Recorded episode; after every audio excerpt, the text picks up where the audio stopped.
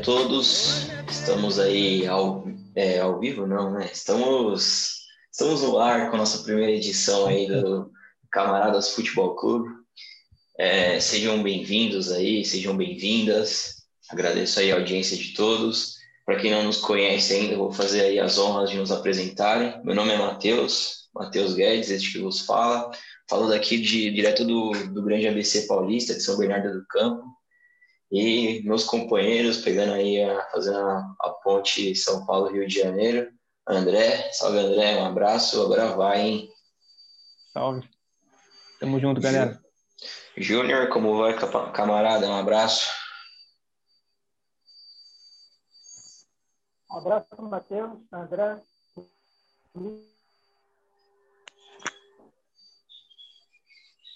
E Felipe, Felipe Santana, com essa bela camisa da Real Sociedade.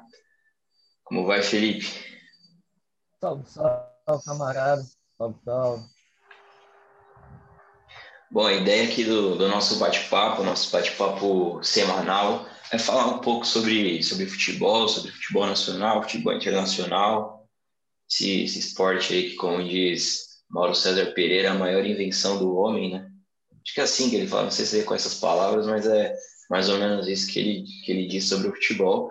E eu particularmente concordo, não sei vocês, mas eu gosto muito e é uma honra aí poder me reunir com vocês para falar sobre isso, discussão em alto nível.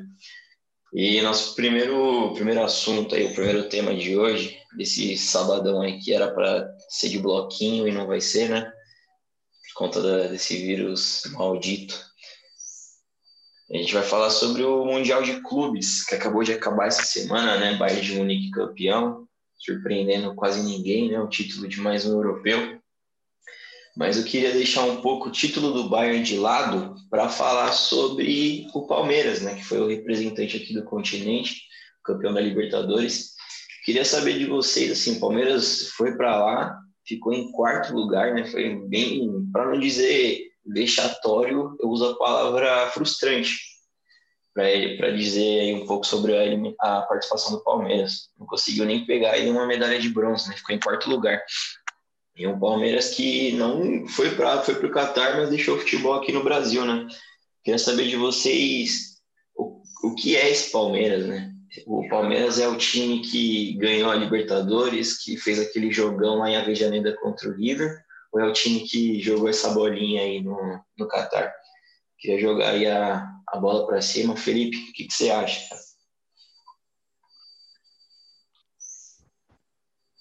É assim, o...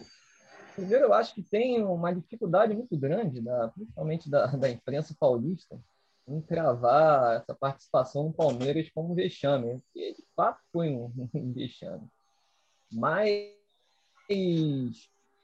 uma novidade, porque o estilo do jogo que o Palmeiras vinha apresentando aqui na, na, Libertadores, principalmente após a chegada do Abel, é isso mesmo. É um futebol que não tem nada de diferente. Um futebol que é aplicado aqui no Brasil normalmente. Aquele futebol de ligação direta, sem posse de bola, pragmático muitas vezes.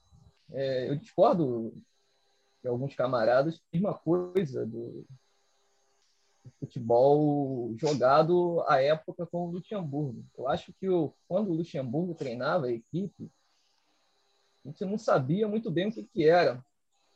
Não sei se vocês já assistiam Chaves quando eram crianças. Uma vez na aula do, do professor o professor Girafales, ele fez um desenho e perguntou o que, que era. Era uma chipolimpla.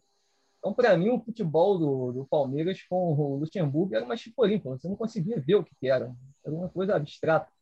Já o, com o Abel, não consegue ver. Uma equipe muito sólida defensivamente. Porém, é uma equipe que não tem nada de novo, nada de, de evolução em termos do futebol. Principalmente depois do ano de 2019, que a gente esteve aqui com o Jorge Jesus, com o Sampaoli. Então, é uma evolução nesse sentido. Né? A vê a, a equipe brasileira que teve o melhor resultado, por enquanto, na temporada, e vai ser, né? porque o título continental é o fato é a nossa principal competição. Mas é uma equipe que vive de um jogo, que foi o 3 a 0 contra o River. Uma situação totalmente atípica. Um River que apresentou naquele jogo uma falta de controle emocional muito grande. Mas foi numa situação atípica. O Palmeiras jogando do, do modo que, que sabe, que é a partir do contra-ataque, uma equipe reativa, e que conseguiu fazer os 3 a 0 e praticamente liquidar a fatura, né? Embora a gente saiba que no segundo jogo teve muita dificuldade, né? Quase que o River consegue passar. Para cardíaco, Mas, né? Então a classificação do sim, sim, então. Aquele jogo contra o Santos também que a gente não entende muito bem a, pelo menos eu, a postura do Cuca. Eu acho que o Santos entrou ali pecando de muitas maneiras, tanto estrategicamente quanto até na escalação. Então, uma vitória, né? no finalzinho lá na Bacia das Almas, e é, foi essa equipe que foi para o Mundial, mas é uma equipe que não, não vejo nenhuma. Que qualquer um que se propõe a analisar futebol, você vai, não vai ver nada de diferente. Então, foi, de fato, uma participação vexatória, né? Embora o Abel diga né, que é a quarta melhor equipe do planeta, acho que ele está entrando nessa onda alucinógena que alguns técnicos aqui no Brasil têm. Né? Acho que seria até bizarro, né? Ele achar de fato que a melhor equipe do mundo é o Bayern, pode ser, tudo bem. E a segunda seja o Awali, a segunda seja o Tigre, a terceira o Awali o quarto o Palmeiras. A coisa tem que ser bizarra. Mas é, foi uma participação de fato vexatória, terminou sem nenhum gol, sem nenhum gol marcado. Guerreiro tem mais gols no, no Mundial de Clubes do que o Palmeiras em duas participações. Mas, de fato, foi isso. Mas nenhuma surpresa, nenhuma surpresa. Que pelo que a gente vinha acompanhando aqui, desenrolava para isso, fatalmente. André, qual é a sua percepção aí, cara, sobre essa participação do Palmeiras? Aí na é, sequência então, você eu... já pode emendar, Júnior. Eu queria complementar. É, como você falou, né, será que o Palmeiras é, é o, que, o que aconteceu em Avejaneda ou, ou esses jogos, né? E eu acho que aquilo foi realmente como o Felipe falou, foi um, um ponto fora da curva totalmente. Palmeiras é, é isso aí que a gente está vendo agora né, no Mundial, que a gente viu contra o Santos, né? Essa equipe que não se propõe, que acha que todo mundo vai vai jogar da forma que, que espera, né? Então, aquele caso lá do, do primeiro jogo contra o River, claramente foi essa questão do, do emocional, né? Que o River não estava esperando que o Palmeiras fosse fazer um ou fosse fazer dois gols. Então, a cada gol que eles faziam, o desespero estava aumentando e nada estava dando certo. E foi aqueles 3 a 0 Agora, o segundo jogo foi o, de fato que, o que a gente esperava, né? o, que, a gente espera. Né? E quase que eles colocaram 4 a 0 né? no Palmeiras e, e saíram com a classificação. Então, é, acho que o Palmeiras é isso. Eu não me surpreendi nem um pouco com essa, com essa campanha no Mundial. Né? Achei até que fosse ser um pouco menos pior do que foi, mas foi simplesmente é, pífia, né? Pode dizer assim, nenhum gol, né? Então, mas não me surpreendeu pelo futebol que estava apresentando, né? E o próprio Campeonato Brasileiro também mostra um pouco disso. É, mas é isso, Palmeiras é isso. Inclusive, embora talvez muitos palmeirenses não não concordem, né? É, considero que o Palmeiras nem era para ter ganhado essa Libertadores, né? É, mas ganhou, tem seus méritos, né? É porque o futebol é resultado, mas é, a verdade é que com esse futebol não era nem para ter, ter sido campeão da Libertadores. Né? Aquele, aquele jogo que, que acabou decidindo, aquele jogo atípico, aqueles 3 a 0 Se tivesse sido 1 a 0 ou 2 a 0 lá, acho que teria sido muito diferente, né? Mas eles conseguiram colocar uma margem né, de, de, de três gols de diferença, né? Independente das condições lá da partida, de quem errou, quem não errou. Mas a verdade é essa. Esse time não era nem para ter sido campeão da, da Libertadores, mas Ainda bem que foi campeão da Libertadores, que provavelmente vai ser muito pouco lembrada né, daqui para frente, né, de um ano atípico, né, um ano sem a gente não teve torcida, então foi um jogo meio que à altura, né, dessa de toda essa questão, essa conjuntura, né, que envolve que envolveu esse campeonato. Então, é, acho que é isso. Palmeiras é isso aí, está sendo mostrado. Não espero mais do que isso. Não espero que o Abel vá mudar muito ou vá apresentar algo novo agora nesses próximos, nessas próximas competições. Acho que é isso, né? e que enquanto estiver apresentando minimamente alguns resultados satisfatórios, ele talvez continue. É algo muito parecido com o Abel do, do Inter, né?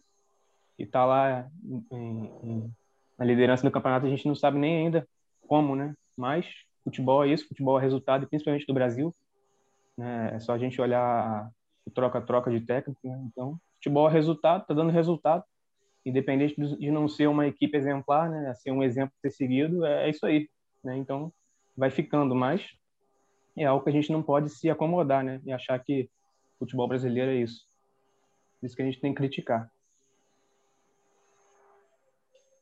Agora eu passo a palavra aí para o Júnior. Queria saber também um pouco da sua opinião, camarada, sobre essa participação do Palmeiras, se, se o time é ruim de fato, se tem algumas particularidades que a gente pode levar em consideração para justificar essa participação.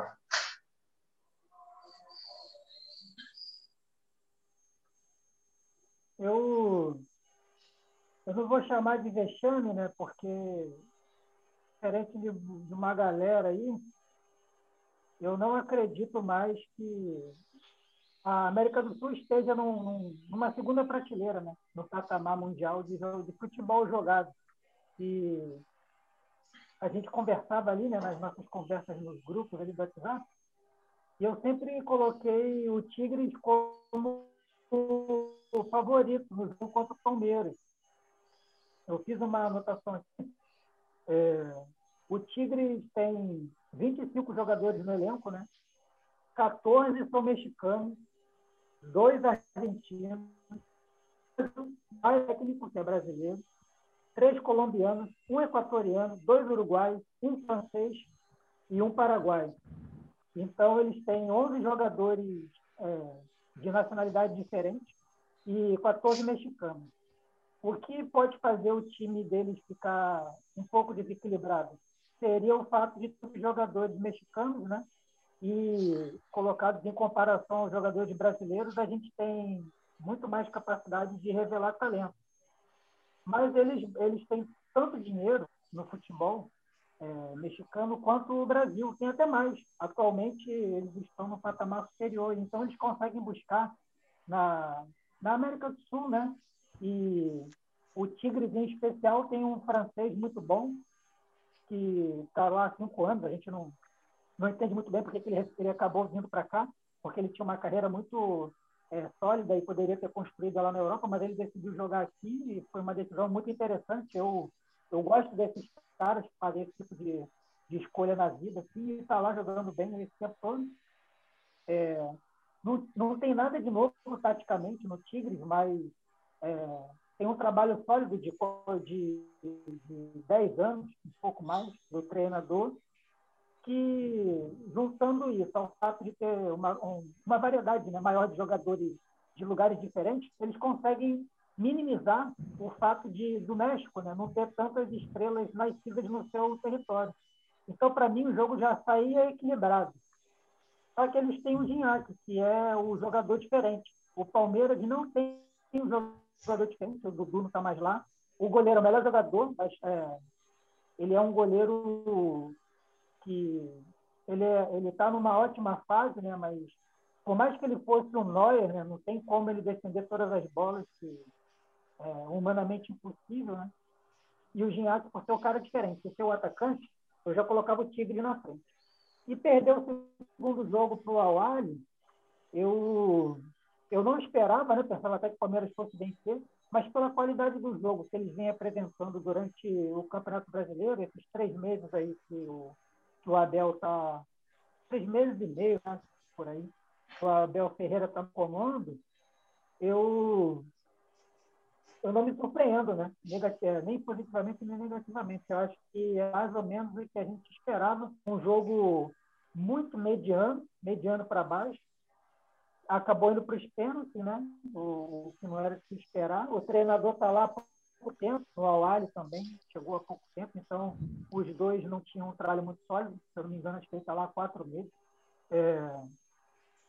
E, e, aí eu não vou dizer que é vexame por isso, né? O futebol mostrado já, já era muito ruim e eu não acho que o futebol brasileiro, sul-americano, esteja tão superior assim para que a gente é, menospreze outras participações né, de outros clubes de outros países, a ponto de, de quando a gente não vencer, sejamos é, sejam, sejam atos vexatórios. Está né? Tá sendo difícil para todos os times brasileiros é, passar pelo, pelos times da Ásia, pelos times é, do, do México, né, que são, são potências parecidas com as daqui. E quando a gente cai no sorteio ali com o time do México, é, é para se preocupar. Em 2019, eu lembro que quando saiu que o Flamengo não pegaria um mexicano, eu falei, pô, melhor o Flamengo. Porque se pegar um mexicano, pô, o risco de cair é muito maior. É um jogo de igual para igual total. Assim. E, e aí, o Palmeiras, nesse nível abaixo que eles mostraram, né, dificilmente. Acho que só no torcedor né, mais cego ali, aquele mais fanático, é que teve um pingo de esperança. Agora, para a galera que está vendo de fora, que está analisando, eu acho que já era esperado. Para mim, o Palmeiras disputaria o terceiro lugar desde quando ele venceu a Libertadores. Sabe lá como ele venceu, né? Assistiu o jogo da final, mas é, não faço ideia de como deve ter sido aquele jogo tão horroroso que vocês comentaram. Não me surpreendeu, não. Já esperava pelo menos o terceiro lugar. E aí, como foi quarto, né? a gente só, só erra por um, colocar nesse, ideia. Eu vou só fazer um complemento aí do, do que o Felipe e o André falaram. Do Felipe, ele tinha comentado a questão do que o Luxemburgo a gente não sabia muito bem o que era o time do Palmeiras. E tem uma noite para mim que é muito simbólica dessa passagem do Luxemburgo, que foi um jogo do Palmeiras contra o Atlético Paranaense, lá na Arena da Baixada. O jogo passou na Turner, esse jogo, porque os dois times têm contrato ali com a Turner, né? A Turner tem, passa o jogo na, na TNT, no canal a cabo. Eu estava assistindo esse jogo e eu, eu lembro que durante, na outra na semana antes, ou foi no mesmo dia, se não me engano, teve um jogo da Champions League. E falaram com bastante entusiasmo que, a, que iam transmitir né, o, o jogo do Palmeiras, que é a mesma a Turner também transmite tanto a Champions League quanto alguns jogos do Campeonato Brasileiro. E aí chegou na transmissão, o André Henning, o narrador, ele pediu desculpa pelo jogo, porque é um jogo assim horroroso. Foi horroroso o jogo Palmeiras Atlético Paranaense. Eu não sei se foi o pior jogo do campeonato. E estava caminhando para um 0 a 0 assim péssimo e o Palmeiras fez um gol no finalzinho, bate rebate dentro da área, acho que foi o gol do Rafael Veiga. E na volta do time de Curitiba para São Paulo, a torcida protestou é, o time ganhou, mas a torcida protestou por conta de desempenho. E o André também comentou aí sobre o Palmeiras ter ganho a Libertadores. Assim, é, méritos o Palmeiras tem, isso é fato, a melhor campanha, foi o time que mais fez gols, os times que mais ganhou. A gente pode aí levar em consideração ou não o fato do caminho do Palmeiras ter sido facilitado até o River Plate, mas o Palmeiras ele me passa a sensação, talvez das últimas quatro, cinco Libertadores, que foi aí o, o time que ganhou que não é o melhor time da América. Todos os outros campeões a gente ficava com a sensação de que de fato era o melhor time da América, mas esse Palmeiras não dá essa sensação, né? Que era o melhor time da América. E já pegando o gancho do que o Júnior falou, queria saber a opinião aí. O Júnior já comentou, queria saber a opinião tanto do André quanto do Felipe em relação a essa distância do futebol sul-americano para o futebol europeu. Porque assim, são os dois centros do, do futebol, é Europa e América do Sul. Tanto que o antigo Interclubes, que era o Campeonato Interclubes, que era o Mundial, ali definia qual era o melhor time do mundo, colocando de frente os dois campeões continentais, né? tanto da Europa quanto do, da América do Sul. E a gente acostumou a ver até o início dos anos 2000 embates muito equilibrados né? entre essas duas, as duas equipes. E agora, desde que veio esse Mundial da FIFA aumentou muito essa distância entre o futebol sul-americano e o futebol europeu, é, desde o último título aí do, do Corinthians, que foi o último título sul-americano em 2012, já são oito mundiais. E em quatro, o sul-americano não passa para a final, ele cai na semi. E dessa vez caiu um para o mexicano, como o Júnior falou, né? Ali o, o, futebol mexicano. A gente fala da CONCACAF, eles não representam a CONCACAF, mas a CONCACAF a gente não tem que eliminar um pouco o México, eu acho, né? Porque só desde 2006 só ganha mexicano. Então ali eles são muito dominantes no, no continente.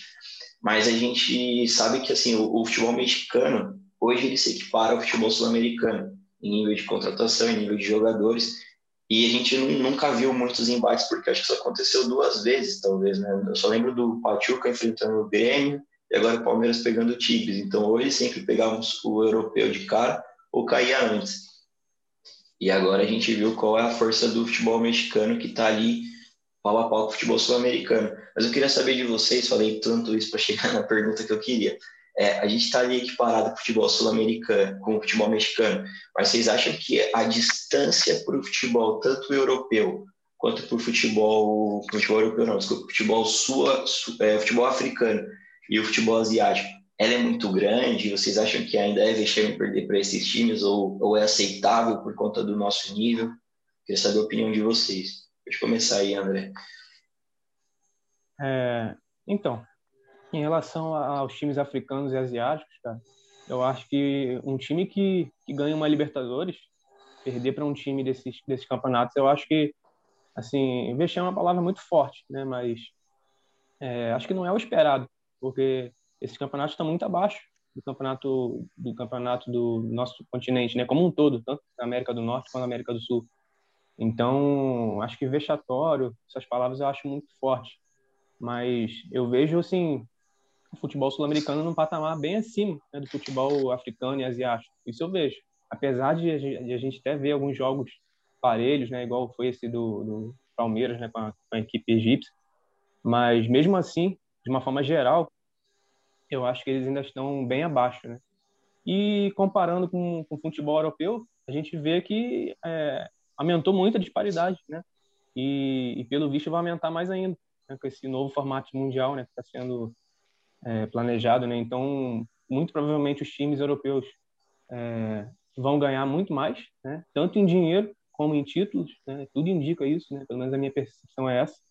Então, vai ficar muito mais fácil dos times europeus ganharem a, a, a competição em si e ganharem dinheiro também, porque o dinheiro né, que a competição vai pagar vai ser mais alto e eles ganham também com patrocínio, né? A própria a própria espera, né, que vai ser de quatro em quatro anos, tudo isso vai gerar um, um valor, né, é, muito grande. Então, acho que vai aumentar ainda mais a disparidade que já existe, né? que já é grande, até porque a gente pega esses principais times da Europa, parece que eles são, parece não, são seleções, né?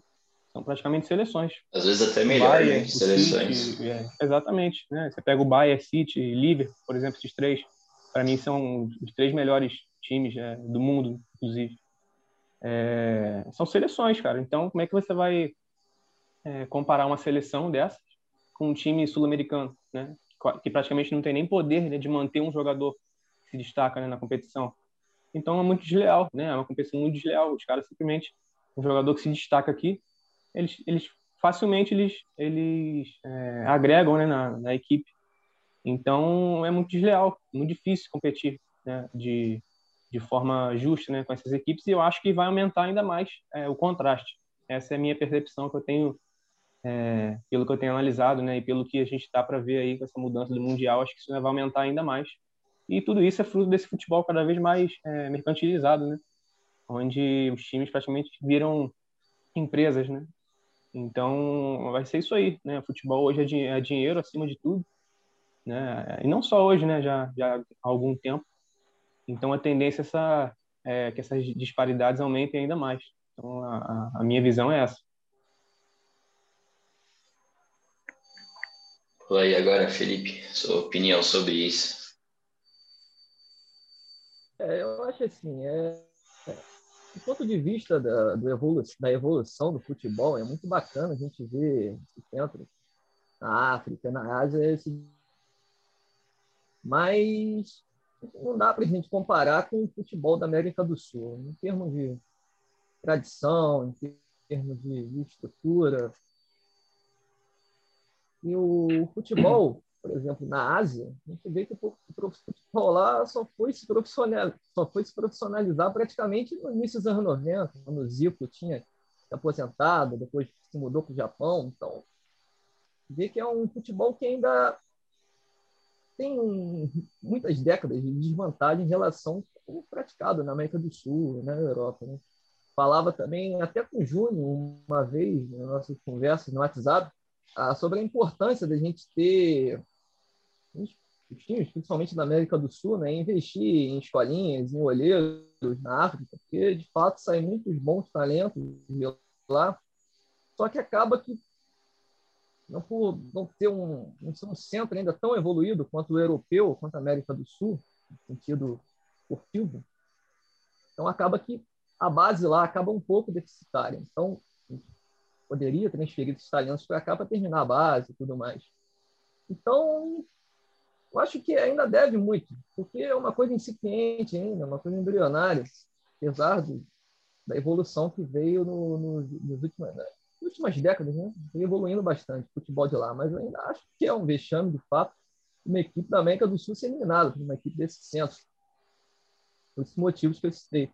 E quem acha? É só de ver a expectativa dos clubes. Você vê o Al-Ali, é uma equipe grande, uma equipe de tradição, tradição territorial lá no, lá no território deles, né, no Rio. Então, apesar disso, você vê a comemoração que eles, que eles tiveram né, por fato de conquistar o terceiro lugar no Mundial, que para uma equipe sul-americana é, é um vexame, não vale de nada. Então, só para a gente olhar dessa perspectiva, a gente já vê o quanto significa mais para um do que para outro. E em relação ao, à disparidade entre a América do Sul e a Europa, é uma coisa que tende a crescer, principalmente por conta. Acho que a, a pedra de cal mesmo veio na Lei Bosman, né, no, na metade dos anos 90. Né? Eu acho que a última equipe sul-americana que, que, jogou, com exceção do Flamengo, de 2019, né, que teve. Pelo menos tentou lutar lá, entrou com uma postura digna contra o Liverpool. Mas eu acho que a única equipe que fez frente foi o Vasco em 98, aquele jogo contra o Real, né? e a partir dali só vem crescendo e vai crescer cada vez mais. Né? A gente vê as equipes que foram campeões, o, o Inter em 2006, o São Paulo em 2005, o Corinthians em 2012, e foi aquilo, né? Um, esperando uma bola, um lance, o goleiro sempre sendo o melhor jogador da equipe. Então, isso é um reflexo simbólico do que é a diferença do futebol né, entre esses dois continentes sabe que por conta principalmente do advento do neoliberalismo, né, isso vai ser cada vez mais crescente. Acho que não vai ter volta. Então, acho que a tendência é cada vez mais aumentar mesmo. Não vejo como possa haver uma diminuição nesse, nessa disparidade. É, deixa eu só dar um, um, mais um pitaquinho aqui nessa, nessa fala dos dois aqui, rapidamente, para não esquecer de dizer. É, que para mim, né, assim, essa disparidade entre os clubes da América do Sul para o Oriente Médio, ali na Ásia e, e, e, África, ela, se for olhar todos os campeonatos, ela tem até um, ainda uma disparidade. Mas os melhores times né, desses continentes, eles não deixam a desejar para os grandes times do Brasil, da Argentina, porque eles conseguem contratar jogadores tão poderosos né, quanto os daqui. Alguns jogadores que o Al Hilal tinha, por exemplo, os times brasileiros nem conseguem contratar. Jogadores de Copa do Mundo, então, é, jogadores consagrados às vezes escolhem jogar em times do Oriente Médio, por conta da grana do petróleo, que a gente sabe que eles têm bastante. E, e aí, para mim, isso equilibra um pouco as forças. Porque quando eu olho para a Alemanha, eu vejo o Bayern ali como uma grande potência e todo mundo muito distante isso não invalida que o Bayern consiga chegar na Europa e fazer um grande campeonato. Mesmo eles tendo uma soberania muito discrepante no seu quintal, é, ninguém consegue medir força com eles, mas eles conseguem apresentar um futebol que é competitivo na Europa. Então, para mim, acontece o mesmo. Os times da África e os times da Ásia, os que são poderosos, eles conseguem montar um elenco que, mesmo não tendo adversários no seu próprio quintal, eles conseguem jogar um futebol melhor quando eles encontram um time sul-americano, por exemplo. É, e a gente aqui, né, com, para mim, na minha opinião, uma certa soberba de achar que ainda temos um futebol muito diferenciado, acaba que impede a gente de evoluir. O Brasil não tem um treinador, cara, nem no top 50, estou sendo generoso. Não deve ter nem no top 100 do mundo. E, e como a gente vai evoluir se a gente não tem pessoas pensando no futebol? É, a gente não tem, não, não tem pessoas pensando uh, soluções para o buraco que a gente está enfiado. Então, para mim, por isso que eu já nem chamo mais de vexame, eu já espero essas campanhas ruins assim, por conta é, desse abismo intelectual, né, que começou assim e depois, como o Felipe falou, a lei Bosman, né, que os jogadores preferem jogar lá para ter um campeonato mais competitivo e ganhar mais dinheiro. Mais ou menos isso penso. É só para fechar o assunto, é, o André tinha comentado aí sobre esse novo mundial, né? Assim, esse novo mundial vai invalidar completamente né, as chances dos times daqui ganharem alguma coisa, porque vai ser um mundial a cada quatro anos. Então você imagina, o, eu peguei, fiz um, um levantamento aqui do Grêmio, que há quatro anos atrás foi campeão da Libertadores, 2017. Eu peguei a escalação do Grêmio na final contra o Lanús, o, o segundo jogo lá na Argentina, né, que foi o último jogo, e comparei com o, o Grêmio que enfrentou o Internacional algumas rodadas atrás no Campeonato Brasileiro, que foi provavelmente o último jogo que eles disputaram valendo aí nesse campeonato. É, os únicos jogadores iguais em, de quatro, nesses quatro anos foram Jeromel e Kahneman. Então, além de da gente não ter o time que foi campeão não vai conseguir manter aquela base que foi vencedora, também vão ser oito europeus, né? Então é um triangular com um europeu, então tem ganhar de um europeu no triangular, provavelmente nas quartas, na semi e na final. Se ganhar de um é difícil, imagina quatro. E também, assim, já nesse formato está difícil até por conta do tempo, né? É, antigamente, o, a gente tinha aí cinco meses, né? O time ganhava a Libertadores, ficava cinco meses se preparando para disputar o um Mundial.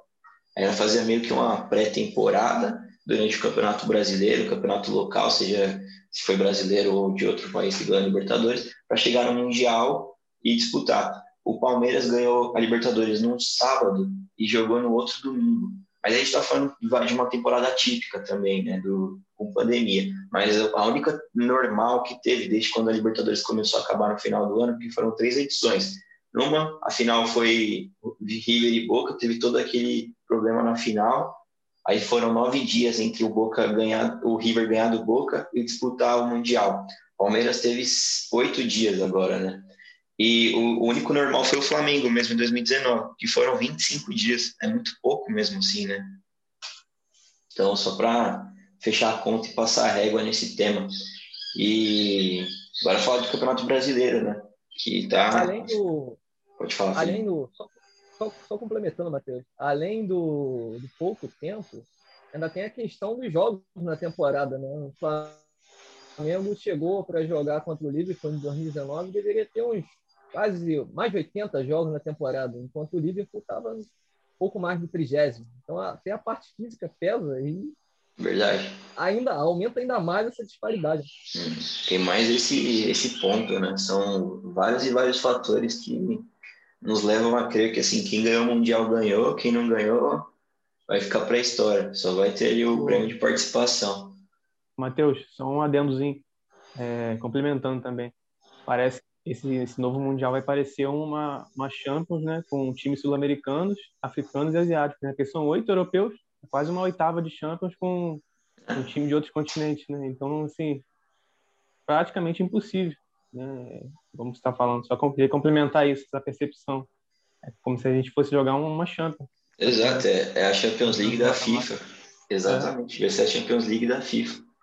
Sim, vai aumentar, lógico, né, o nível de competitividade, mas vai ser um, um clubinho exclusivo ali, né? Só o europeu vai ganhar. Mas agora sim, fechando a conta, passando a régua no Mundial, vamos falar de Campeonato Brasileiro, que afunilou agora, né? Agora, faltando três rodadas, eu, particularmente, acho que só tem dois times na disputa, não sei vocês, eu já considero o Atlético Mineiro e São Paulo carta fora do, do baralho. Vocês estão de acordo? Acompanham o relator ou alguém ainda põe acredita que algum desses times ainda vai disputar? Pode... Para mim está fora. Para Já mim, era, né? Para mim, São Paulo e Atlético estão fora. E assim, então falando só de Flamengo e Internacional, é, André, você acha que a sorte virou? Flamengo agora é o favorito para ganhar esse título? Cara, é, acho que eu vou, eu vou, até trazer de volta algo que eu já tinha falado, né? Que parece que está meio que se, concretizando. É, que é aquilo que eu falei de jogo decisivo, né? Que parece que vai decidir esse, esse, esse campeonato vai ser Inter e Flamengo, cara. Porque se o Inter ganha, né? Acabou para mim. É, inclusive, acho que matematicamente o Inter é campeão. E se o Flamengo ganha, é, além dele conseguir uma vantagem sobre o Inter, ele vem chega com muita força contra o São Paulo. Né? Então, eu acho que esse vai ser o jogo quase que o último jogo do campeonato, né? Apesar de não ser, é como se fosse o último jogo. Então, eu concordo com você plenamente. São Paulo não tem condição nenhuma, é, nem o Atlético, é, e nem nenhum outro time, né? O Fluminense, por exemplo, tem 1%, mas a gente sabe que essa, essas matemáticas são muito loucas, né? Não, quase nunca fazem sentido. Mas acho que é isso, né? Vai, vai ser decidido, vai ser entre, entre Flamengo e Inter, com certeza. Agora, dizer se a sorte virou, eu não sei, porque é, já virou tantas vezes, né? Essa sorte vira e desvira tantas vezes que eu nem sei se, se vai ser a última, né? Se, se virou e se não vai virar de novo. Né? Então, eu não sei, eu continuo afirmando isso. Eu acho que o jogo que vai definir vai ser Flamengo e Inter. Quem ganhar esse jogo, é, para mim, é campeão, na minha, na minha percepção. E se for um empate, aí a gente fica um pouco mais em aberto. Mas se um dos dois times ganhar esse, esse jogo, para mim, é o campeão. Essa é a minha visão. É, assim, eu falo de a sorte virou, porque por mais que o Inter tenha emendado oito vitórias consecutivas, ele não conseguiu se desgarrar, até porque o Inter estava para trás, né? Então ele foi, foi crescendo, não é que ele estava na ponta, emendou essa sequência e disparou. Mas parece que assim, uma derrota já meio que deu uma balada na confiança. O que você acha, Felipe? É, assim, respondendo a sua pergunta inicial, acho que o campeonato é Flamengo Internacional mesmo. Só fazer um comentário sobre o que o André tinha dito sobre o Flamengo e Internacional ser a rodada derradeira, né? Para ver. Eu acho que isso vai depender muito também dessa, dessa rodada no final de semana. Vai definir muita coisa. Porque se o Flamengo vence o, o Corinthians e o, o Vasco consegue empatar, ou até mesmo ganhar do Inter, vai mudar muita coisa na tabela. O Flamengo passa a ser o líder no jogo aqui contra o Internacional e o Inter vai ter que mudar a postura dele. Se a gente mantiver a pontuação, vamos pensar nessa, nessa hipótese, né? qual vai ser o jogo do Inter? O jogo do Inter vai fazer o jogo dele. Aquele jogo que rejeita a bola, muita força no jogo aéreo, contra-ataque. Porém, se o Flamengo estiver na frente, o Inter vai ter que sair. Então já muda totalmente a característica do jogo. O Flamengo sendo. O Flamengo não creio que vai mudar o estilo de jogar, né? Que tem a bola, que mais, mais cria chances de, de, de chances claras de gol, que mais perde chances claras de gol, que mais tem a bola, né? Como eu disse. Então não vai mudar, mas o Internacional, acho que a postura dele vai depender muito dessa rodada. Se o Inter tiver a segunda colocação, o Inter vai ter que sair para o jogo entendeu? Então já muda bastante a percepção que a gente vai ter desse jogo, né? É porque nem tem porquê também o Flamengo mudar, né? É o time que, para mim, reúne o maior número de talentos ali no, no 11 inicial. Nem tem para que mudar, né? Seria aí pardalzice demais do Rogério. E para você, Júnior, é isso aí mesmo? Vai ficar entre os dois? Já falou, né, na verdade. Mas acha que o, a sorte já está do lado do Flamengo, ou Internacional ainda, por ter o ponto de vantagem, é o time que que está que tá mais na frente para ganhar, né? mesmo com, contando com esses fatores extra-campo. Depois do que o Felipe falou, fica até difícil para falar assim, porque o que ele falou eu concordo com a maioria. É... Parece com tudo, concordo, não tem nem o que falar oposto, né? O que eu posso contribuir mesmo assim é e aí vou dialogar com o que você falou sobre a sorte, é que fora São Paulo, para mim é a sorte do Flamengo, porque o São Paulo do Diniz, o Flamengo não ganharia. Mas esse São Paulo novo, que eles vão tentar criar, jogando de uma outra maneira, esse o Flamengo pode ganhar.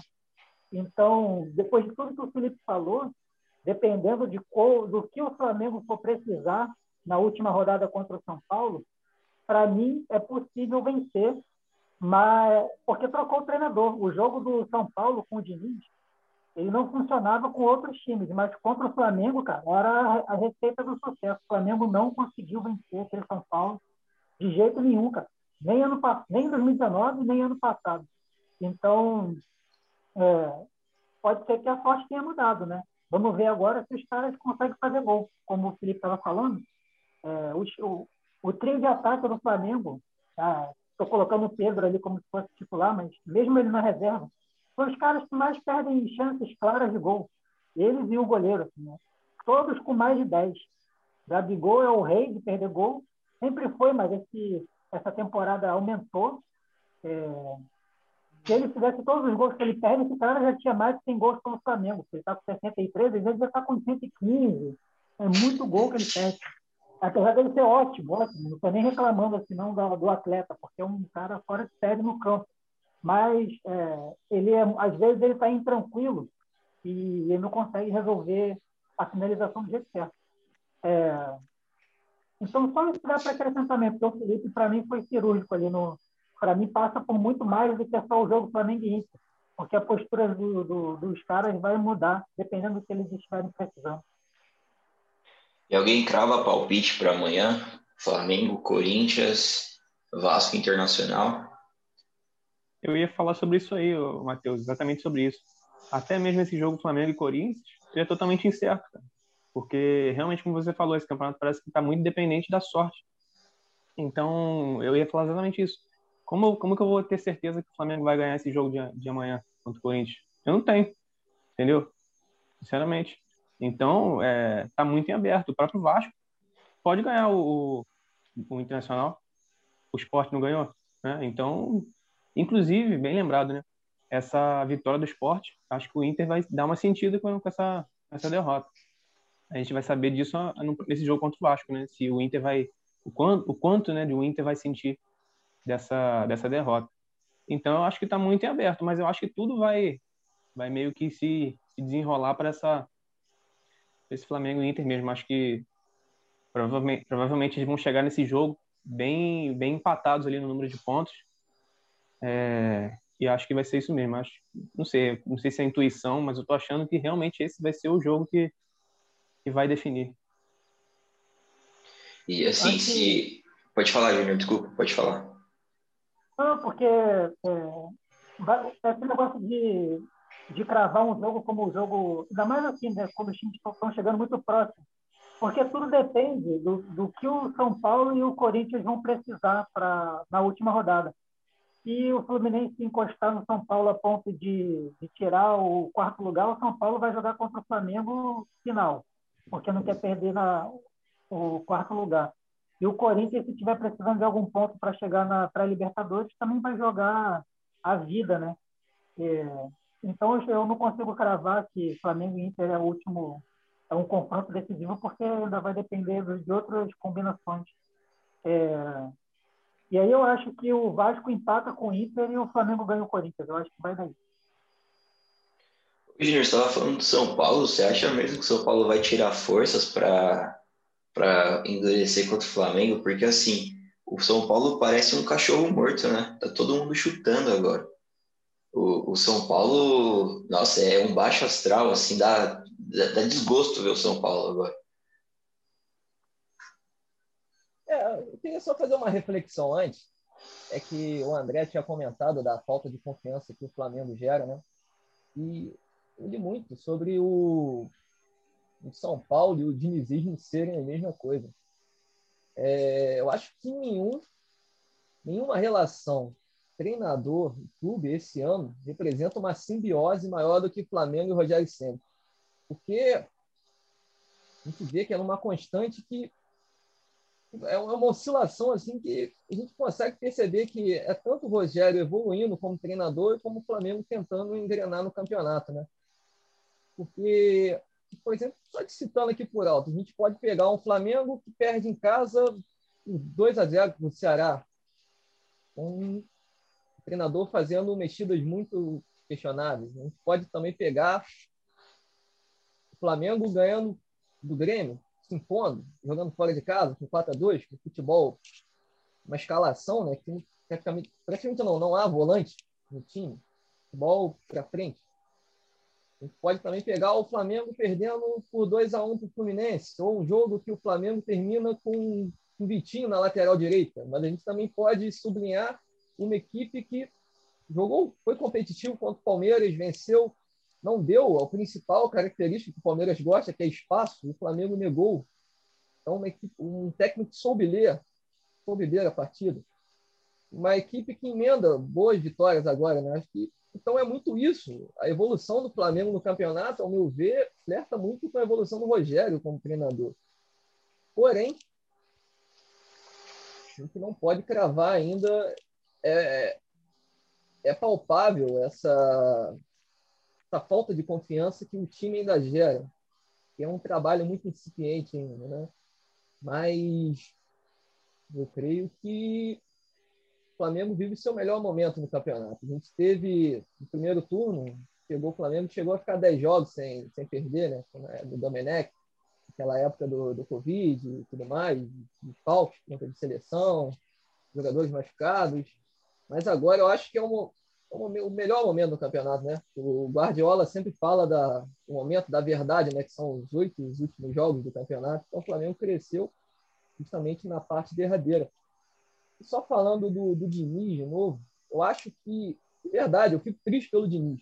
Porque o Fernando Diniz, a gente pegar uma temporada que tem o Fernando Diniz sendo demonizado e o Abel Braga sendo alçado ao posto de injustiçado, isso faz mal ao futebol brasileiro. Tem muito oportunista que estava esperando isso para poder dizer: olha, o futebol moderno que vocês gostam não é nada, olha o futebol de quem vocês diziam que era ultrapassado. Então, para quem se importa realmente do, com o futebol ah, praticado aqui no país, que quer ver um jogo melhor, um campeonato mais competitivo, com boas ideias. Eu acho que essa queda do Fernando Diniz é triste.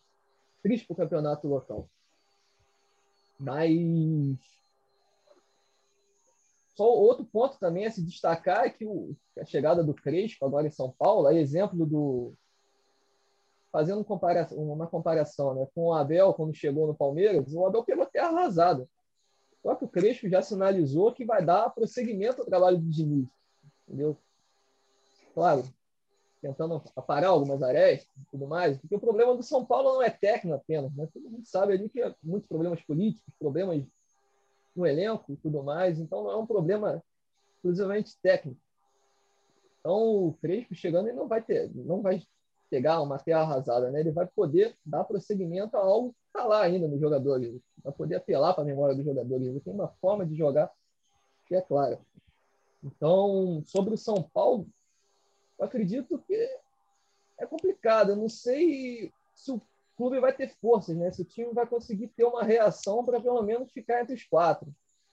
Mas a gente acompanha com expectativa, né? A chegada do Crespo agora, para ver o que, que a equipe pode evoluir ou não. Eu acho que sim, eu acho que sim, mas é precisa de tempo também, né? Vai ser um pouco complicado para um clube que está tanto tempo sem vencer você ter mais paciência ainda, né? Porque o Crespo é uma aposta ainda. Uma aposta. Um treinador que joga um futebol ofensivo, mas um futebol ofensivo, com boas ideias, mas é um treinador que tem mais derrotas do que vitórias, né? Tudo bem que a carreira ele está no início ainda, mas é um treinador que vai precisar de tempo para poder se desenvolver. Só, você falou de Crespo, tem um números aqui, ó. 36% de aproveitamento no Modena, rebaixado na Série B do Cálcio. 33% de aproveitamento no Banfield, uma vitória nos 10 primeiros jogos. Eliminado com quatro derrotas na Libertadores. E aí, ele foi eliminado na Libertadores, pegou vaga na Sul-Americana. A Sul-Americana ele pegou Vasco, Bahia, dois times que brigam para cair. Coquim Bonito, atualmente vai para a última rodada do Campeonato Chileno, brigando já na última posição, vai brigar só por playoff ali, mas não, não vai conseguir, talvez se salve, né, pegue o playoff, mas a situação caótica. E o, o jogo grandão que fez contra o Lanús, e aí ganhou e ganhou bem na final. Mas eu falei aqui de Vasco e Bahia, é, a gente tem que falar também da zona de rebaixamento, né, que se a, lá na frente o negócio tá, tá pegando fogo, na parte de baixo também, né, são, agora o Fortaleza e o Sport abriram quatro pontos da zona de rebaixamento. O Vasco é o primeiro ali do, do grupo, já encostado no Bahia, né, os dois com o mesmo número de pontos. Só que o Goiás está a quatro pontos dos dois, por exemplo, mas o Goiás agora joga com o, o Botafogo, né? O Botafogo também, acho que, te falei que o São Paulo é cachorro morto, acho que o, o talvez pior que o São Paulo só o Botafogo, né? Queria saber de vocês aí, como que, que, que vocês esperam dessa briga de dessas brigas, dessa briga aí pelas últimas vagas no, no rebaixamento? Pode ir, pode ir, é... André. Não, vai fazer assim, então, Júnior. Você... Pode ir, você começou Não, a falar depois. Beleza. O... Isso aí, os números que você deu do, do Crespo, cara, genial, né? Estou aqui pensando. é só para endossar, né? É para endossar o que o Felipe falou, é aposta. É, eu, eu, eu vi jornalista São Paulino assim, comemorando, cara, como se tivesse encontrado a solução, né? E os números do cara, pelo amor de Deus, né? ganhar a Sul-Americana, pegando os times que o Defensa e Justiça pegou, assim, é praticamente o mesmo que o Palmeiras, o caminho até o River, né? Só pegou baba, cara, pelo amor de Deus. E, assim, alguém tem que ganhar, né? Mérito do cara que conseguiu vencer. Mas não deixa de ser aposta, vocês estão muito certos. Assim, vai vir para cá para tentar construir uma carreira e, e, vamos ver, né? A gente é, torce para jogar um futebol bonito, para não jogar futebol é, de ligação direta. Assim, né? Pelo menos para o meu gosto. Né? Quem gosta de ligação direta pode gostar também, não tem problema não.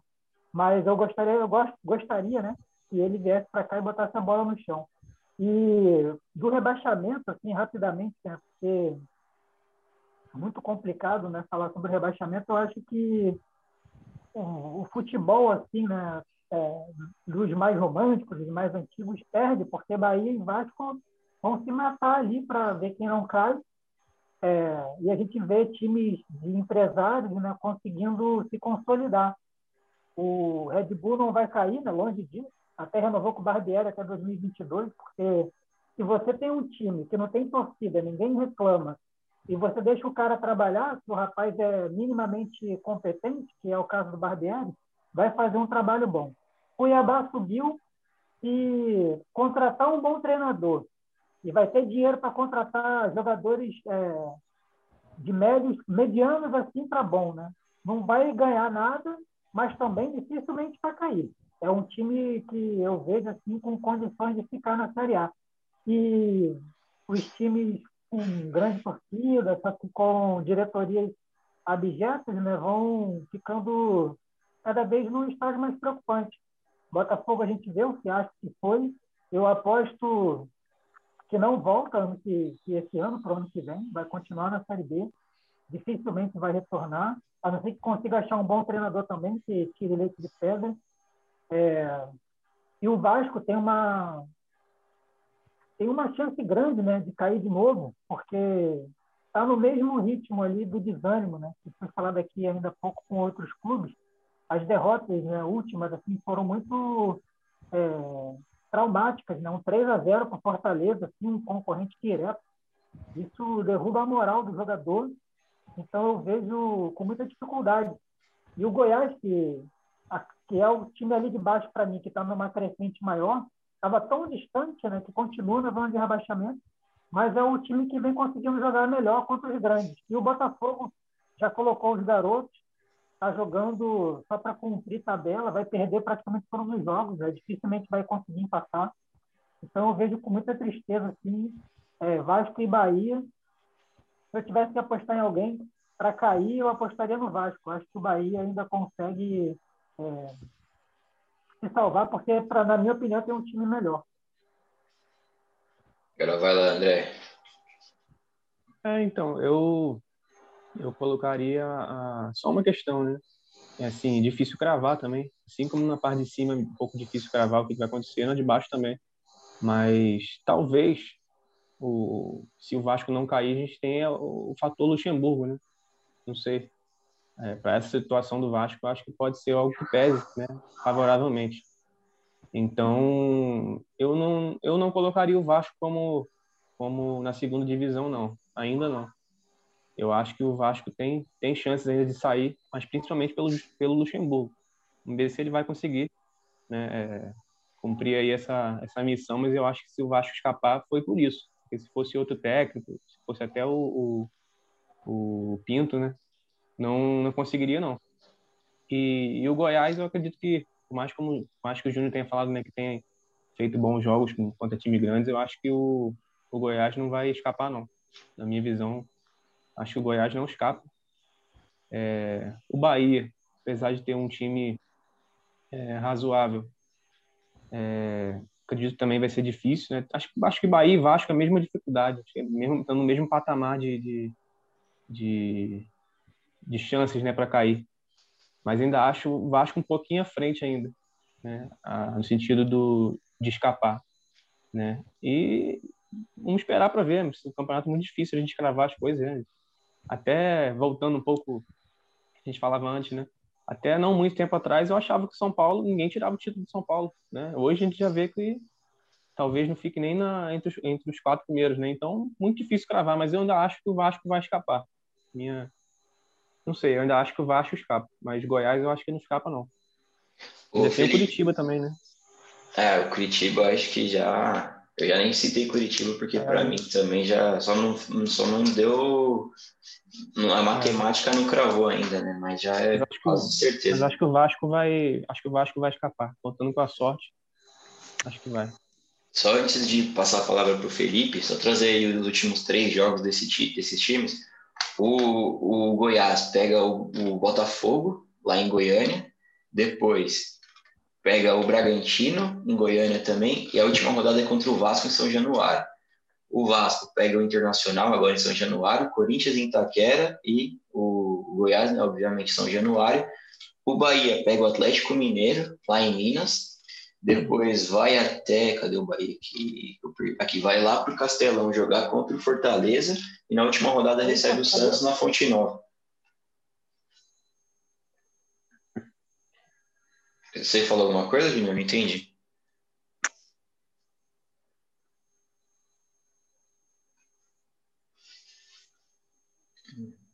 Não sei, não sei se o Júnior me ouviu. Mas aí, Felipe, passado esses três últimos jogos aí, Queria saber de você, sua opinião sobre essa zona da degola.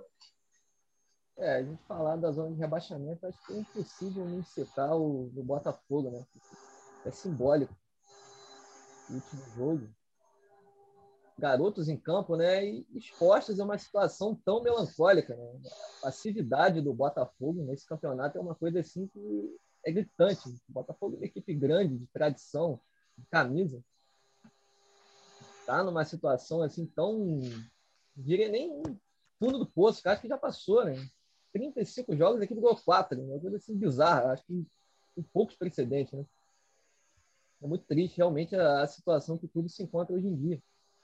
Um amadorismo total em todas as áreas.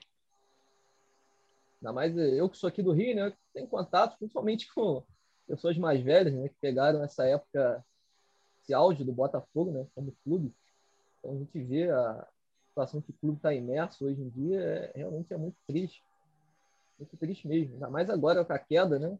Sacramentada para a Série B, a gente está vendo a principal fonte de renda, que era, a que era o direito de transmissão, vai diminuir tanto.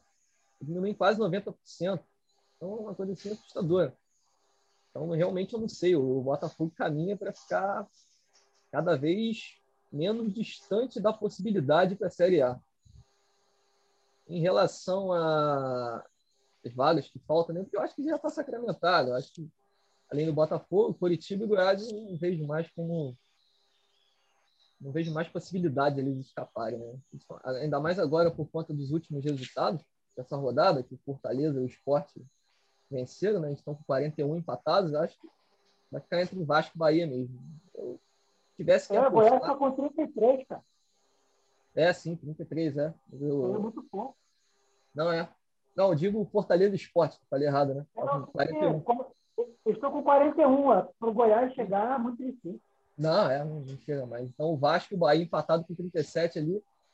Vai ser uma briga boa. Estão empatados em pontos, mas o Bahia tem uma vitória a mais. Se eu tivesse que apostar uma ficha ali, é difícil, cara. É realmente difícil. Eu acho que isso equivale muito, mas eu acho que o time do Bahia ainda é melhor que o Vasco o time do Bahia é melhor. Muito se fala do. O André comentou né, sobre o fator Luxemburgo, e de fato, em, em outros momentos, é a figura desse cara, né, aquele cara, aquele, aquele coach de vestiário. Vamos lá, vamos nessa, vamos lá, esse aqui é Vasco e tal, bota o pitão roxo para cima, e isso aí era, era o suficiente né, para o time, mas hoje em dia acho que está cada vez menos esse papel, né? Esse, esse papel está cada vez menos capaz de decidir algo figura desse paizão aí. Mas uma coisa também é se destacar que o desempenho do Vasco com o Luxemburgo é semelhante ao do Pinto, tá lá na casa dos 30%, então não tem muita diferença não. Então é, é vai ser a, disputa ali difícil. Mas eu acho que o Bahia consegue escapar. Eu acho que o Vasco vai ser, vai ser rebaixado esse ano. Mas vai ser difícil. A luta ali tá complicada. Eu vou, vou ser um pouco polêmico. Eu acho pelos três jogos que faltam, o Goiás vai escapar. Para mim, cai Vasco e Bahia. Porque vai chegar na última rodada. Eu acho que dificilmente o Vasco e o. Dificilmente eu não sei, né? porque o Vasco pega o Inter agora. O Inter tá meio. Né, o flor da pele aí, os nervos. Mas eu acho que o Vasco e, e Bahia dificilmente vão pontuar nessa, nessa rodada. E o Botafogo vai porque vai pegar o, o Botafogo, não, desculpa, o Goiás. O Goiás vai porque vai pegar o Botafogo. E aí vai ficar 36, 37, 37. E eu acho que se deixar um confronto direto Goiás e Vasco na última rodada, eu acho que vai pesar mais para o Vasco do que para o Goiás. A pressão vai estar bem maior em cima do Vasco do que para o Goiás. Eu acho que vai que vai salvar. Eu acho que Goiás se salva e Botafogo e Botafogo já caiu, Vasco e, e Bahia caem e o Goiás se salva. Bom, e encerrando aqui o Campeonato Brasileiro, falar agora da, da Champions League, né? Demora muito, né, para começar essa fase de mata-mata da Champions League. O sorteio foi 14 de dezembro, depois de quase dois meses vai começar finalmente as oitavas. Queria saber a opinião de vocês, meus camaradas, sobre esses confrontos aí que vão iniciar essa semana. A gente vai ter aí Leipzig e Liverpool, jogo que não vai acontecer na Alemanha, né, por conta da questão ali do, das regras sanitárias que a Alemanha impôs aí por conta do Covid-19. O jogo vai acontecer em Budapeste, na Hungria. É, vocês têm algum palpite sobre o momento do Leipzig, o momento do Liverpool? O que vocês acham que vai acontecer? Quem. Felipe, você tem cara aí que acompanha mais o. Não sei se você gosta mais do Leipzig ou do Liverpool. Tem um cara que gosta não. mais do Liverpool. não, eu, de fato eu gosto mais do Liverpool, mas nessa fase tá, tá complicada, né? Não sei o que está acontecendo ali com, muitas baixas também, muitas lesões, né? Vou te confessar que os jogos do Leipzig realmente não tenho acompanhado muito, porque eu não. A Bundesliga, de fato, não, é um campeonato que não me atrai tanto, né? Mas pelo pouco que eu vi, eu acho que o momento do Leipzig está melhor. Então, isso pode ser que pese, né? Eu, eu postaria no Leipzig. Vai ser um jogo muito bom, são duas equipes boas, apesar da, da fase do Liverpool. Duas equipes muito boas. Então, acho que vai ser muito equilibrado, mas se eu fosse para apostar, eu apostaria no Leipzig. Eu ia falar isso também. É, apesar do, do Liverpool ser o favorito, né, pelo tamanho do time, é, acho que o Leipzig pode surpreender. Inclusive, se não me engano, ele está em segundo lugar né, Bundesliga tem feito aí uma, uma sequência de jogos legal e o, o Liverpool vem oscilando muito, né? Então acho que apesar do favoritismo, o Leipzig acaba passando. Acho que ele tem grande chance. Para mim não vai ser nem surpresa se o Leipzig ganhar, não. É um time equilibrado, né? Não, não é um time muito com história, né? Mas nos últimos anos aí a gente vê bons trabalhos do, do técnico e tem dinheiro, né? Contrata bem. O, o Liverpool, no pior momento dos últimos anos, eu acho que se tem um, um confronto que dá para o Leipzig ganhar, é esse agora. Já quase chegou perto de uma vitória contra o United, né? Na, na, há um tempo atrás. Então, o momento melhor não vai ter. É assim, se a Bundesliga fosse a Fórmula 1, o Bayern de Munique seria o safety car, né? Que ninguém, ninguém pode passar. Então, eu, eu, como se o Leipzig estivesse em primeiro, né? Isso, exato. É como se o Leipzig estivesse em primeiro, né? E assim, é, é, o Bayern não conta. É igual o PSG lá na França. Daqui a pouco a gente já fala do PSG, né? Precisa deitar mais disputado esse ano lá na França. Mas o, o Leipzig do, do pelotão, né, do campeonato que, que é disputado na Alemanha, que o Bayern disputa o campeonato à parte, o Leipzig é o time que hoje está melhor, né? E o Liverpool, a gente tem que lembrar que o Liverpool está sofrendo muito com o desfalque, né? O Liverpool não tem zagueiro, contratou dois zagueiros agora no final da janela de, de inverno lá deles, mas dois zagueiros assim que não, não correspondem com, a, com o tamanho do Liverpool, né? O Liverpool perdeu o Van Dijk, perdeu o Joe Gomes, o Matip vive machucado, Tava jogando com Fabinho e Henderson na zaga, que são dois volantes. Então, sim, eu, eu ainda eu acredito mais no Liverpool. Acho que o Leipzig tem condições de derrubar, mas eu acredito mais no Liverpool. É, outro confronto seria Borussia Dortmund e Sevilha. É, não sei se. Eu também não tenho muito acompanhado a, a, a, Bundesliga, porque não, não por falta de interesse, mas é porque eu tenho um, um incômodo em assistir jogo em computador ou celular. E é, parou de passar né, na, na TV, agora só passa no aplicativo a Bundesliga. Mas eu acompanho resultados e assim, o, o Dortmund perdeu o técnico, mas o não, não emplacou, né? Mesmo depois da saída do. Fugiu o nome dele agora, técnico suíço, esqueci o nome dele. Mas mesmo depois da, do Lucian Favre, mesmo depois da saída ah, do Lucian Favre, o, o Dortmund não, engan, não engrenou. Tem bons talentos, né? Tem o Sancho e o Haaland, mas não sei se é suficiente para ganhar da, do, do Sevilha. Que mesmo eu falei ia falar da Atalanta porque o Papo Gomes foi para o Sevilha, né? Foi um reforço agora que chegou recentemente no Sevilha. Mas eu acho o Sevilha favorito. É, eu também aposto no Sevilha aí, porque time por time no momento, né? É, os dois são, são times que eu, que eu acho agradáveis assim, de assistir, mas o momento é todo do Sevilha. Tem, veio de um título né, na, nesse período de Covid aí muito importante, mais uma vez, né, os caras não perdem Liga Europa nunca. E ainda com reforço ainda do Papo Gomes, cara, eu acho que tem tudo para passar também. É, eu apostaria no Sevilha também, mas eu acho que pô, a torcida deve estar meio triste, né? Acho que devia estar até torcendo para o Sevilha ser eliminado, né? Que toda vez que é eliminado da, da Liga dos Campeões, vence a Liga Europa, né? Três vezes seguidas, então na Liga dos Campeões não é uma incógnita, né? mas na Liga, na Liga Europa eles, é... eles perderam a oportunidade agora, né? Já tá nas oitavas, tinha que ser lá na fase de grupos, agora já. É. Exatamente, mas eu apostaria no Sevilha também, eu acho que o momento é melhor. Para fazer um contraponto a vocês, eu, eu diria que eu vou, vou apostar no Borussia. Né? Até porque tem jogadores ali no, no ataque que podem, podem decidir, né? jogadores bem interessantes ali, goleadores. Então, acho que vai ser um jogo bem difícil, um jogo parelho, mas eu vou fazer um contraponto com vocês aí. Eu vou, vou apostar no, no Borussia. Gostei do seu otimismo, André. O, o Haaland é excelente, né?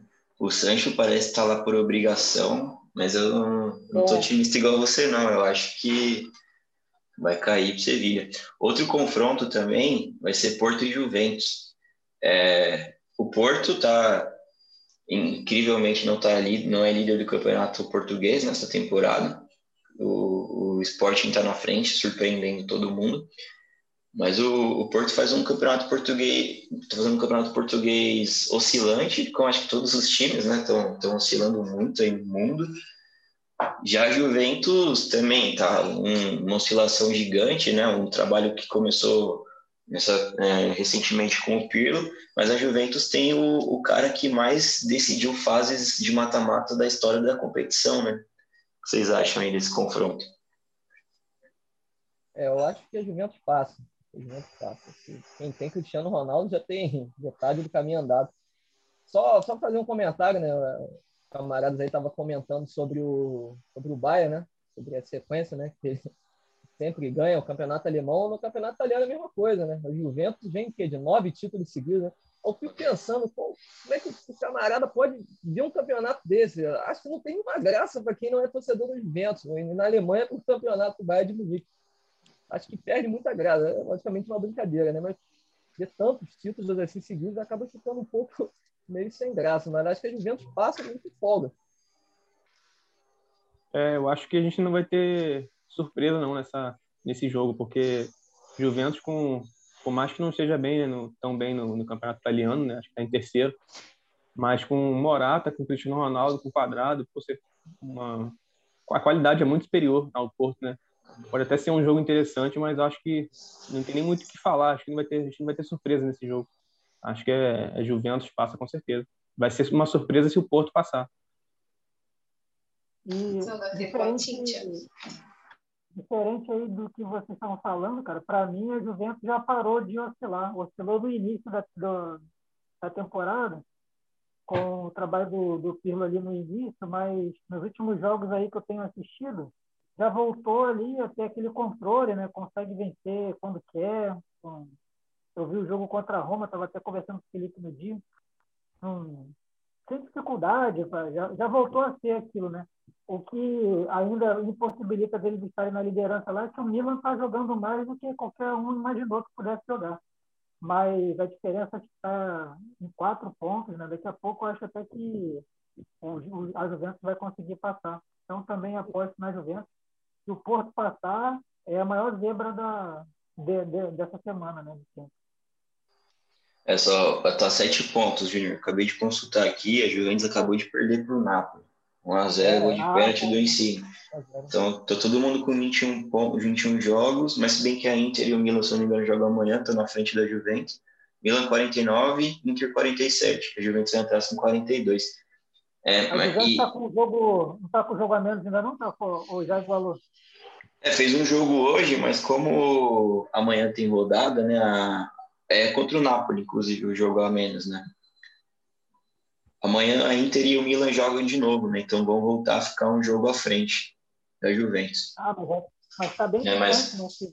ah, são, são sete pontos, né? Sem considerar esse, esse jogo a menos. É, é, só falando ainda, o Felipe tinha comentado que tem Cristiano Ronaldo tem meio caminho andado. É, eu tinha levantado uns números lá no grupo, mas eu vou citar aqui na live, que o Cristiano Ronaldo chegou na temporada 18-19 para a Juventus. E desde que ele chegou na Juventus, a Juventus fez seis jogos de mata-mata, né? Caiu nas quartas de finais na temporada 18-19 e caiu nas oitavas na, na temporada passada, 19 e 20. Desses seis jogos, a Juventus fez sete gols. E os sete gols foi do Cristiano Ronaldo. Então, assim, se o time colaborar, é, é. Pode, pode chegar longe, né? Porque tem o cara ali que decide. E falando em contratar para decidir, eu já entro no, no, último jogo, né? No último confronto dessa semana, que é Barcelona e Paris Saint-Germain. O Paris Saint-Germain contratou um cara para decidir, só que eu tenho um número aqui do Globo Esporte, que esse cara é o Neymar, né? Pagou quantia que ninguém nunca pagou na história. E o Neymar, ele ficou fora de 46,7% dos jogos da, do PSG desde que ele chegou. O que vocês esperam desse Paris Saint-Germain e Barcelona?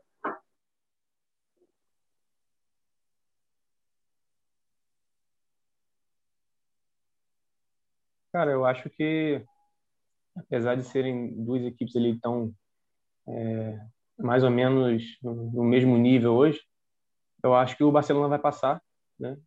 E porque o PSG está sem Neymar, né? E, vai estar tá sem o Di Maria, né? Que são duas peças fundamentais. E o Barcelona, apesar de não estar tá, não tá no seu auge, né? Longe disso, é, tem o Messi também, né? Que é um dos recordistas de, de gols em mata-mata da Champions. Então, eu acho que o, o a balança está pesando mais para o Barcelona nesse momento. Claro que futebol é muito imprevisível, mas eu eu apostaria no Barcelona não não pelo Barcelona ser um, um grande time atualmente ou estar tá fazendo jogos extraordinários, mas pelas condições, né, que se apresentam esse jogo para esse jogo. Então eu acho que acho que o PSG não passa não. É, eu também apostaria no Barcelona. O Barcelona vem numa crescente no, no Campeonato Espanhol, né? vem vencendo suas partidas. Acabou encostando ali no, na zona de classificação da, da Champions, né? No Campeonato Espanhol. E o PSG também não tem o Neymar, né? Que é o principal jogador. Se machucou. Já está com a passagem dele aqui para Angra do Reis, para fazer um bloquinho com 500 pessoas aqui. Então, sempre vem essas lesões nessas datas assim, é, é engraçado. Estava até comentando no grupo. Mas eu acho que se o Neymar tivesse em campo, realmente ficaria mais parelho. Mas agora eu acho que não. Acho que ainda mais somada a boa fase do, do Barcelona, o Barcelona passa sim. Eu é, assim, tô acompanhando vocês porque o futebol dos dois times, para mim, é muito abaixo cara, do que já apresentaram em outras oportunidades. Né? Estão jogando feio demais. É, o PSG estava em terceiro, cara. Não sei se a tabela mudou aí, porque hoje eu não dei uma olhada na tabela mas o, o Lyon estava na frente e o Lille. o Lille. Então, assim, é o ano que está acontecendo tudo, né? Diferente. E aí, Neymar que não, não consegue jogar nunca, né? É, fase final de sempre, depois que o PSG só jogou uma vez. E, e aí é isso, né? Fica vai ter um fora de série em campo, que é o Messi, é o time que pode decidir. Então, para mim, o, o, o, duelo que está nivelado médio, né? Não vou falar por baixo porque para mim é médio, né? É, tem um Messi, tem um fora de série ali que para mim não vai fazer diferença. O Felipe comentou, eles voltaram a vencer no campeonato, estão numa crescente ali, né? Por mais que a gente sempre fique brincando, né? um monte de bêbado que joga espanhol e francês, cara, um monte de time de bêbado aquilo ali. É, voltaram a vencer, então a moral pelo menos levanta. Acho que vai dar Barcelona também. É, Júnior, acabei de ver aqui, ó, o PSG ganhou hoje do Nice, um uniforme horrível? Não sei se vocês conseguiram ver alguma imagem do jogo. Nossa, que uniforme ridículo do Paris Saint-Germain.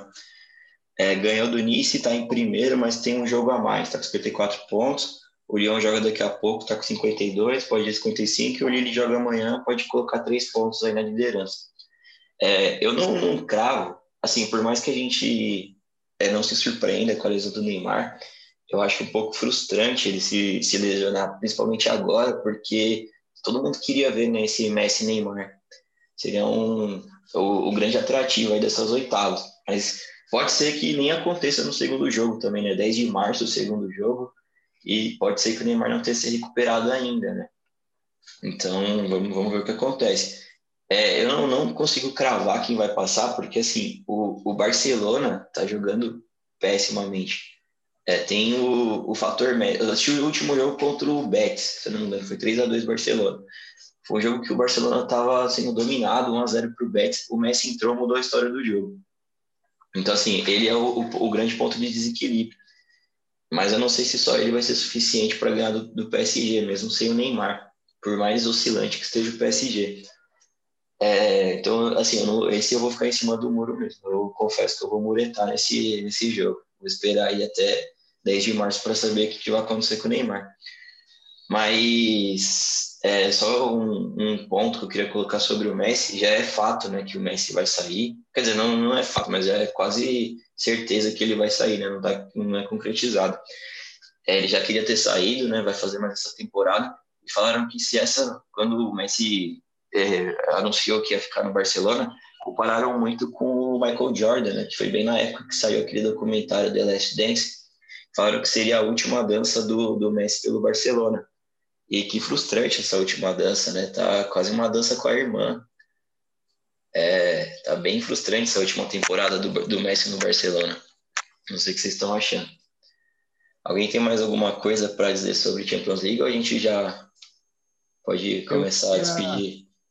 Queria só falar uma coisa, né? Que eu tô com uma expectativa boa, né? expectativa alta para Chelsea e Atlético de Madrid.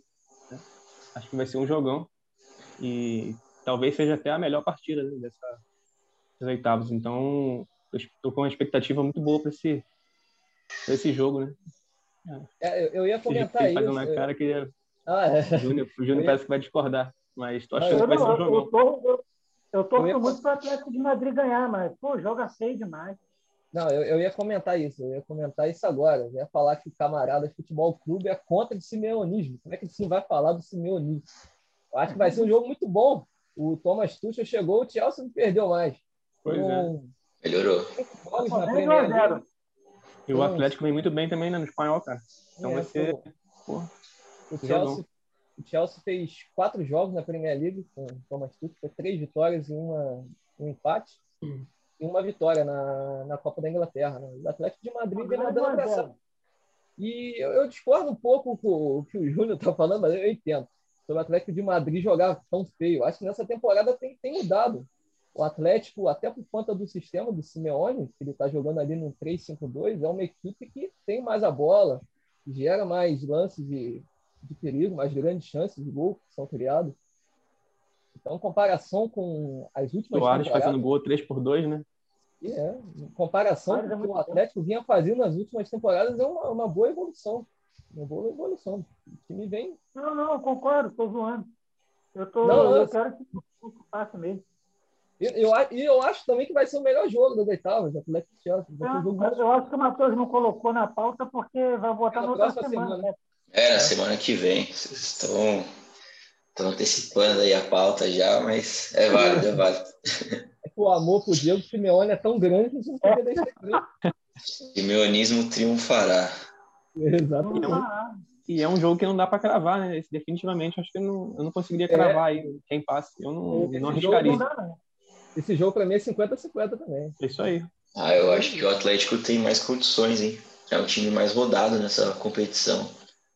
O Chelsea, é, apesar de ter mais talentos, tem mais talentos, mas é, é igual. É, tem que saber jogar, né? É um pouco igual a Libertadores aqui. Tem time que sabe jogar. E os times Sim. que não sabem, por mais talento que tem, se não sabe jogar, cara. Então é isso, né, camaradas? A gente falar mais sobre Atlético e, e Chelsea na semana que vem. Deixa aí meu abraço. Valeu, André. Valeu, Felipe. Valeu, Júnior. Valeu, rapaziada. Grande abraço para todos. Valeu, Grande abraço para todo mundo que vai assistir aí. Tamo junto. E até a próxima. Vai assistir. Ah, Valeu. Só um comentário, só um comentário de antes de desligar, é, antes da gente ir. é que a pauta triste dessa semana é o fim do Muito Mais que Futebol, né? Infelizmente acabou. E é muito frustrante. Eu li até no Twitter né, que um programa tão bom, tão bom, vai terminar num grande momento Valdemar com uma treta ridícula né? entre o Mauro e o, e o Leandro lá, né? Vai terminar no momento Valdemar o programa. É, o, o clubismo às vezes emburrece. Enfim. Então é isso, camaradas. Boa estreia para nós. Muito bom esse papo. Semana que vem estamos juntos de novo. Um abraço. Valeu. Valeu.